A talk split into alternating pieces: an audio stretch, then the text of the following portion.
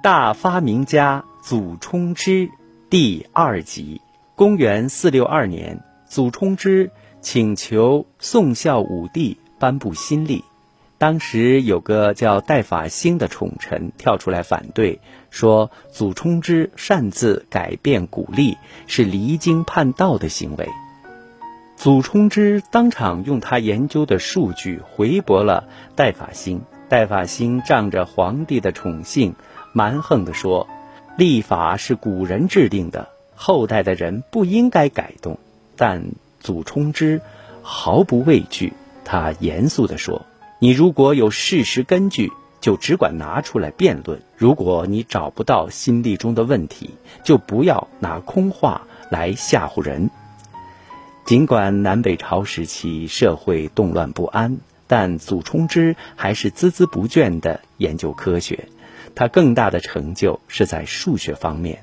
他曾经对古代数学著作《九章算术》做了注释，又编写了一本《赘述》。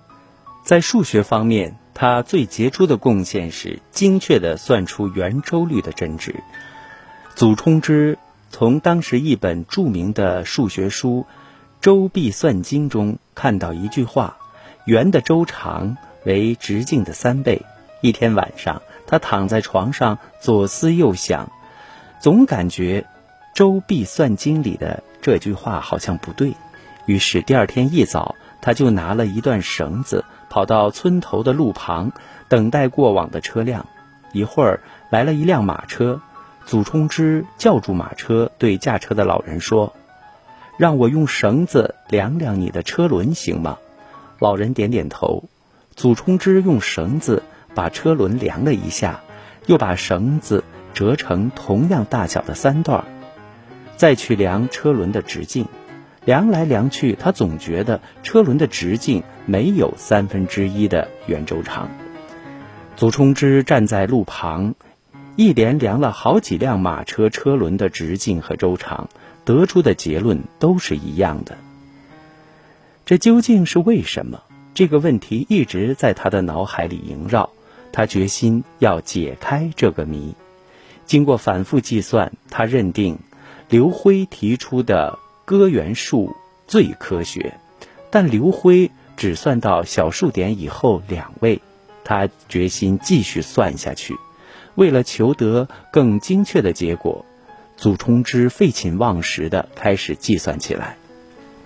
当时，数字运算还没利用纸笔和数码进行演算，而是通过纵横相间的罗列小竹棍，然后按类似珠算的方法进行计算。祖冲之在房间地板上画了个直径为一丈的大圆，然后。摆开他自己做的许多小木棍，开始计算起来。此时，祖冲之的儿子祖艮已经十三岁了，他也帮着父亲一起工作。两人废寝忘食地计算了十几天，才算出一个结果，但是却比刘辉的少零点零零零零零二丈。祖艮对父亲说：“我们计算得很仔细，一定没错。”可能是刘辉错了，祖冲之却摇摇头说：“要推翻它，一定要有科学根据。”于是父子俩又花了十几天的时间，重新计算了一遍。期间为避免再出误差，祖冲之每一步都至少重复计算两遍，直到结果和刘辉的完全相同才罢休。最终，祖冲之在刘辉研究的基础上。